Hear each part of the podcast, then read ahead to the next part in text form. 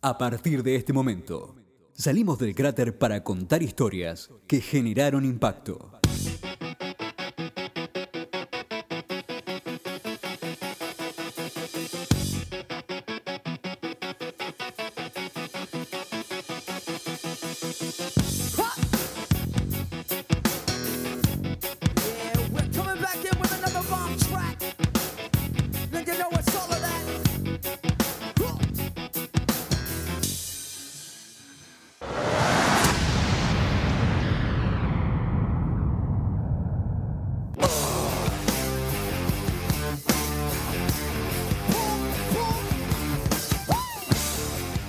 Bienvenidos a Impacto, una pequeña biblioteca de audios que pretende contar aquellas historias que desde nuestro punto de vista tuvieron cierta relevancia social.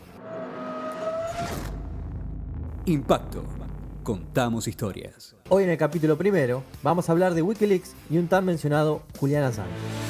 This is CNN breaking news. New in now, WikiLeaks editor Julian Assange has been transferred apparently from his cell in Belmarsh prison in the have confirmed reports that WikiLeaks founder Julian Assange has been arrested at the Ecuadorian embassy in London. El Departamento de Justicia de Estados Unidos anuncia que Julian Assange enfrenta hasta cinco años de prisión por conspiración de piratería informática. fundador de Wikileaks, imputado por conspiración por piratería informática. Julian Assange nació un 3 de julio de 1971 en Australia. Tenía intenciones de mantener en secreto su fecha de nacimiento, pero no lo pudo sostener en la medida que su imagen tuvo repercusión pública mundial. Paradójicamente, en esta historia, la fecha de su nacimiento se filtró. De chico siempre estuvo en movimiento. Le tocó nacer con padres pertenecientes a una compañía teatral itinerante. Se la pasaba viajando. Y esto hizo que asistiera a 37 escuelas distintas y 6 universidades. Estudió matemáticas en la Universidad de Melbourne, en Canberra, pero nunca se graduó. A los 20 años, siempre inquieto y ya con bastantes conocimientos en informática, formó parte de un grupo llamado Subversivos Internacionales. En el grupo hicieron algunas travesuras como la de entrar en los servidores de varias universidades y empresas, entre ellas una compañía telefónica.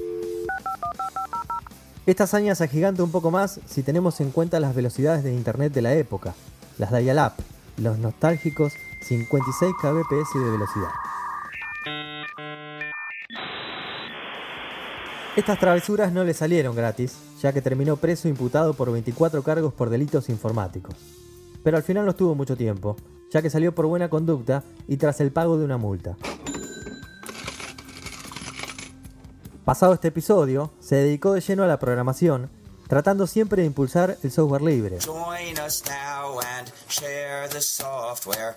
You'll be free, hackers. You'll be free. A quien escuchábamos recién ahí cantando es un pintoresco Richard Stallman, fundador de GNU. Digamos que tiene que ver bastante con el software libre, pero que es parte de otra historia. Volvamos. Usando de metáfora una torta como si fuera un software, el software se dice que es libre cuando la torta viene con la receta, para saber lo que uno adquiere y a la vez poder tener las instrucciones para modificarlo a gusto. Se especializó principalmente en software de cifrado, que sirven para poder compartir información entre el emisor y el receptor de manera segura. Es decir, que a pesar de que un tercero pueda escuchar el mensaje, no pueda descifrar su contenido. Estas herramientas que fue desarrollando Assange siempre estuvieron a disposición de las distintas organizaciones de derechos humanos, sobre todo para proteger datos sensibles. Impacto. El gusto de contar historias. En 2006 se funda Wikileaks. En realidad los creadores de Wikileaks no han sido identificados formalmente, aunque uno de sus asesores, redactor jefe y actual director es el australiano Julian Assange.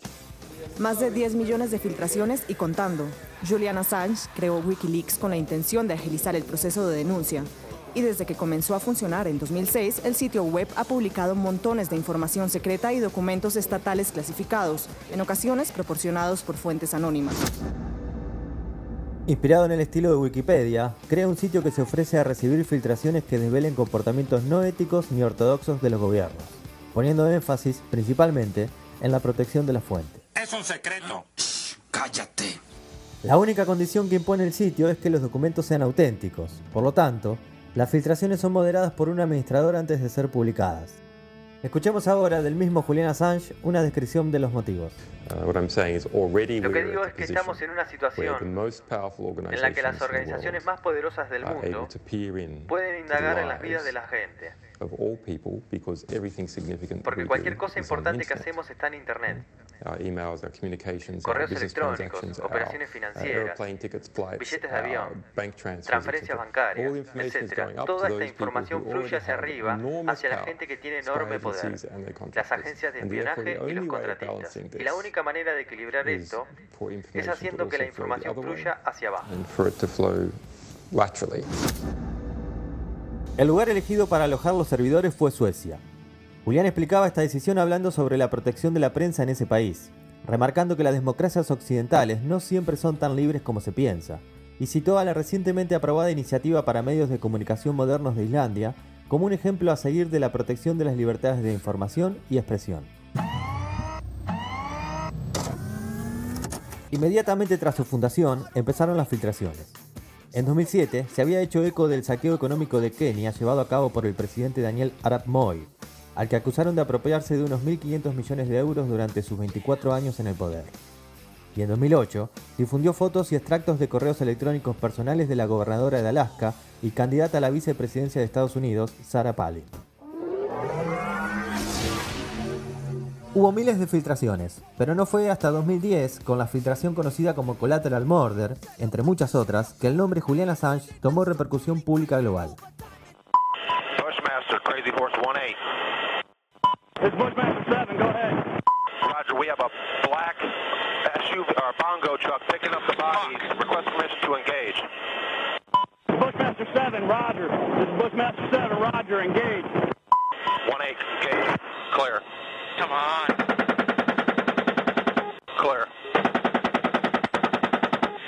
La filtración se trata de un video en donde se muestra el asesinato de civiles iraquíes y dos periodistas de Reuters. 12 personas en total. Ocurrió en Bagdad, la capital de Irak, y quien abrió fuego fue un helicóptero estadounidense. Aunque eran dos en realidad los que deambulaban por la escena del crimen. Los disparos ocurren en dos situaciones distintas. La primera, un grupo de personas conversando en la calle, entre ellas los dos periodistas, que cargan con ellos las cámaras del trabajo, que durante el audio del video se evidencia fueron confundidas con armas. Visualizo sujetos con armas, se puede escuchar.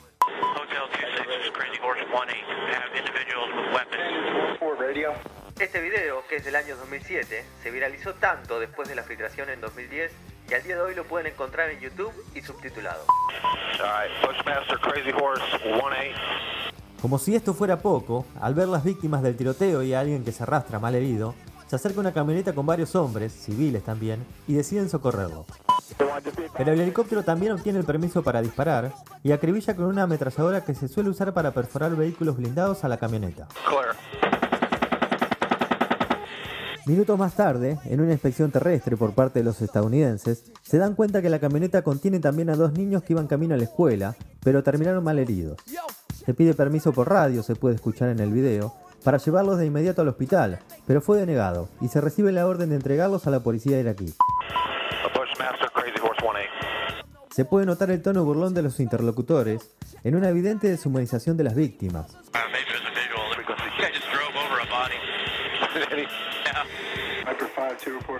Desesperados por disparar, pidiendo por favor que les den permiso de disparar. El video se publica el 5 de abril de 2010 y esto es lo que decían las noticias al respecto. Casi 400.000 documentos que revelan datos secretos sobre la operación estadounidense en Irak han sido publicados por la organización Wikileaks en la red. Los informes denuncian hechos hasta ahora desconocidos, asesinatos de civiles y torturas en cárceles iraquíes, entre otros. Si bien Wikileaks fue el medio que lo publicó, la historia detrás de la fuente de este video es un párrafo aparte, ya que fracasó el intento de mantenerla en secreto.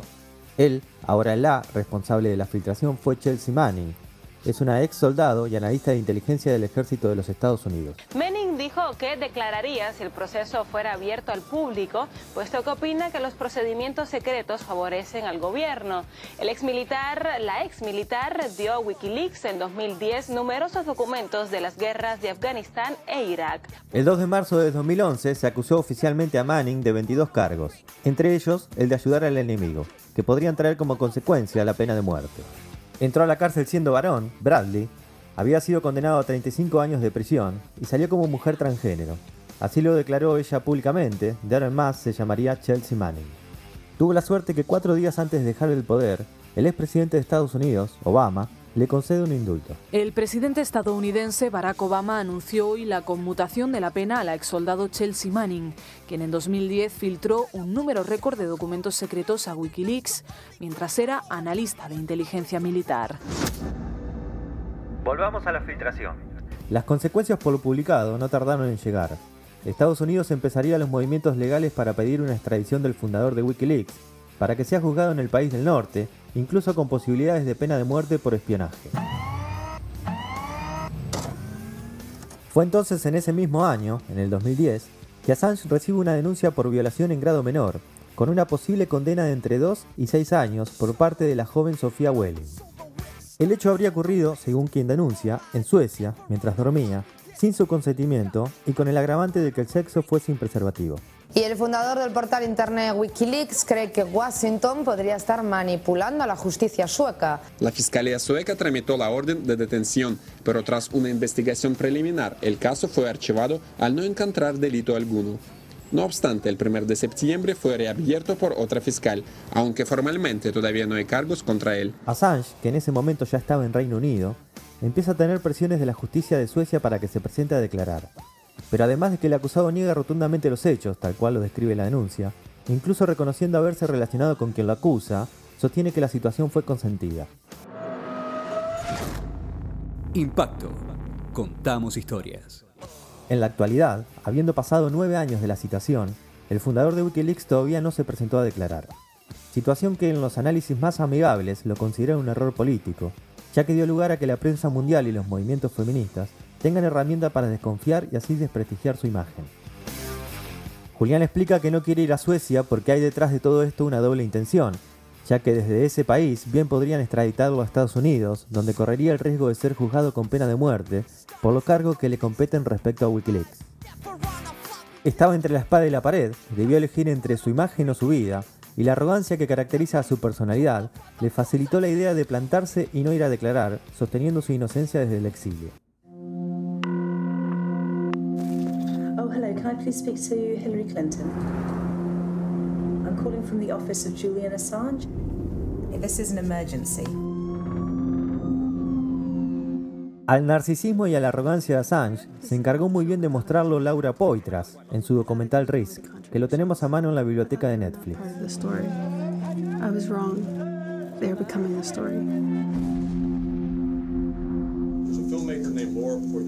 Es un documental que no cuenta una historia concreta, no conceptualiza situaciones. Más bien es un popurrí de Assange siendo insoportable en sus declaraciones. Si los querés odiar, es un buen documental para ver.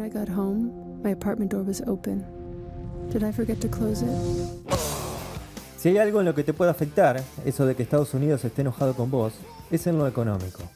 En 2011, Visa y Mastercard suspenden las herramientas que venían siendo usadas para que el sitio Wikileaks reciba donaciones, básicamente su principal fuente de ingresos. Posteriormente adoptarían las donaciones mediante Bitcoin y anotate este nombre, Britney Kaiser, empleada de Cambridge Analytica, después tendría sus propios problemas por hacer una donación, pero lo vamos a ver en otro capítulo. Esto desata conflictos internos en Wikileaks, el equipo se quiebra, se rompe, y Julián comienza a hacer uso del sitio de manera más personal, y las estrategias futuras contemplan, entre otras cosas, que se ha utilizado como arma para protegerse a sí mismo. En junio de 2012, Assange debía presentarse ante la justicia británica para responder por los supuestos delitos sexuales de los que se le acusaba en Suecia. En lugar de asistir a esa visita, el australiano ya acorralado política, económica y judicialmente, se refugió en la Embajada de Ecuador en Londres, donde le prestarían después asilo político formal. Así que para estas valientes personas, le doy las gracias al presidente Corea por el coraje que ha demostrado al considerar y otorgarme el asilo político.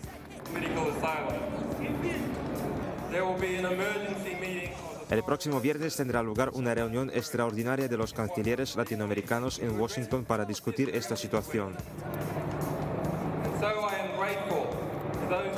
Y por ello estoy agradecido a las personas de los gobiernos de Argentina, Bolivia, Chile, Colombia, El Salvador, Honduras, México, Nicaragua, Brasil, Perú, Venezuela y de todos los demás países de América Latina que han salido a defender el derecho a asilo. Recordemos que en 2012 era otra América Latina. Impacto. El gusto de contar historias. Wikileaks siguió filtrando documentos que comprometieron a otras instituciones estadounidenses e incluso reveló en 2016 una serie de correos electrónicos de la entonces candidata a presidenta Hillary Clinton. Aquel episodio hizo que se acusara al hacker y a su organización de tener vínculos con el gobierno ruso para influir en las presidenciales que acabó ganando Donald Trump, quien durante la campaña pidió en numerosas ocasiones a Wikileaks que hiciera nuevas filtraciones de su rival, pero ahora en la actualidad, en total ironía, es el presidente del país que persigue judicialmente a Assange. En 2019, tras siete años de asilo, y ya habiendo cambiado Ecuador su presidente, dato no menor, Entran a la embajada un 11 de abril y lo capturan para llevarlo a Belmarsh, cárcel de máxima seguridad de Reino Unido. Un enojado Rafael Correa, quien fuera el presidente que le dio asilo al australiano, hablaba así de la situación y del actual presidente, Lenin Moreno. Lo que ha pasado el día de ayer es la ruptura total del derecho internacional, el principio de asilo, un principio civilizatorio fundamental, eh, la constitución de la República del Ecuador, además que Julian Assange era ciudadano ecuatoriano, nuestra constitución prohíbe la extradición de ciudadano ecuatoriano, y además se rompió la Convención de Viena, entró policía extranjera suelo patrio, la Embajada del Ecuador, con el permiso del gobierno ecuatoriano. Lo que se ha vivido el día de ayer es realmente un horror. Es un día de luto para la humanidad. No solo se ha destrozado la vida de un ser humano, Julian Assange, sino que se ha humillado al Ecuador y a toda Latinoamérica. ¿Usted imagina que alguien más va a pedir asilo a un Estado, a un estado latinoamericano con lo que acaba de suceder? Salenín Moreno tendrá que responder ante la historia por esto. Al día de hoy, Assange está en una cárcel de máxima seguridad por violar una libertad condicional. Parece un castigo extremo para un delito tan pequeño, se sobreentiende que es un tecnicismo para retenerlo. Sigue corriendo todo el riesgo de ser extraditado a Estados Unidos, donde podría ser juzgado con la pena de muerte, ahí sí ya por un delito mayor. El 13 de mayo de este año, 2019, le envía una carta desde prisión al periodista Gordon Dimack, de la que rescatamos las siguientes frases. ¿A quién tengo del otro lado? Una superpotencia que se ha estado preparando durante nueve años, con cientos de personas y millones de dólares no revelados que se han gastado en el caso. Cuento con ustedes para que salven mi vida. A la larga, la verdad es todo lo que tenemos. La carta, por supuesto, es un tanto más larga, pero se puede resumir en un llamado a la acción, que en cierta medida funcionó ya que ha despertado el apoyo de varios sectores, entre ellos varios famosos. Un ejemplo es Roger Waters, solista y eterno bajista de Pink Floyd, que en un video manifestaba su enojo con la red social Twitter por haber censurado una cuenta que difundía noticias sobre el estado de Assange. Twitter. Twitter, ustedes son el gran hermano. Ahora lo sabemos con seguridad. Siempre lo habíamos sospechado. Ustedes son un brazo de la policía del pensamiento y de las fuerzas de opresión. Ustedes desean eliminar la libertad de expresión el periodismo y la libertad de cualquier cosa, probablemente. Impacto. Contamos historias. Esta historia no tiene final, porque está ocurriendo en este momento, pero el capítulo tiene que terminar. Me va a gustar despedirlo con una canción que viene al caso, ya que es un tema de calle 13 que se llama Multiviral. Tiene la particularidad de que su letra se escribió con la participación de Assange, incluso en el transcurso de la misma se lo puede escuchar citar algunas frases. Por supuesto que les recomiendo que se queden a escucharla, tiene que ver con el clima de esta historia, y si pueden también vean el videoclip. Gracias por escuchar hasta acá, nos vamos, pero antes no se van a olvidar de suscribir para quedar atentos a cuando aparezca el próximo capítulo. Antes también les quiero contar que el tema de la presentación es de Rage Against the Machine, la locución estuvo en manos de mi amigo Sebastián Sastre, la portada es una obra maestra de Fabián Angeloni y mi nombre es Carlos Correa. Nos vemos el próximo capítulo. Todo empieza con una llamarada cuando despedimos llamas de nuestras miradas. Quieren detener el incendio que se propaga. Pero hay fuegos que con agua no se apagan. Y se acerca la línea policíaca, los músculos se tensan y aumenta la frecuencia cardíaca, suben los niveles de testosterona y empieza ese momento en el que se enfrentan las personas cuando somos amigos del coraje, cuando gritar se convierte en nuestro único lenguaje. A mí me ordena la razón, a ti te ordena un coronel. Si nuestra lucha es de cartón, la de ustedes es de papel. Y no nos paran, porque un mensaje contundente convierte a cualquier teniente en un tiburón sin dientes. El Estado nos teme somos 132 y 15 M si la prensa no habla.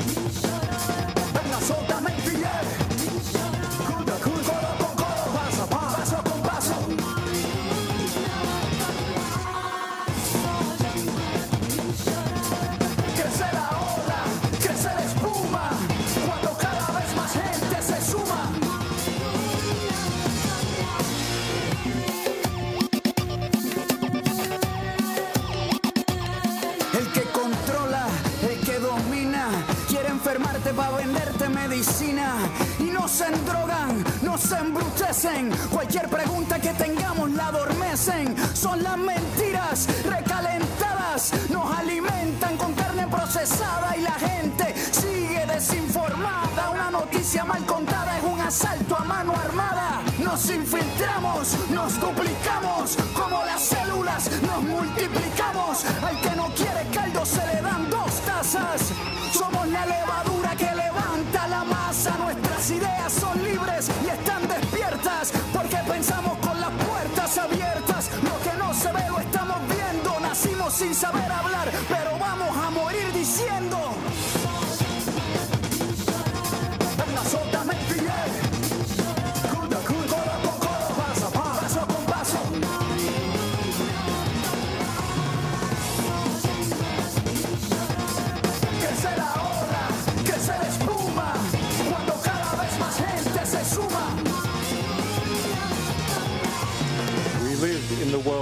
your propaganda maze. But where you think you are strong, you are weak. Your lies tell us the truth we will use against you. Your secrecy shows us where we will strike. Your weapons reveal your fear for all to see. From Cairo to Quito, a new world is forming. The power of people armed with the truth.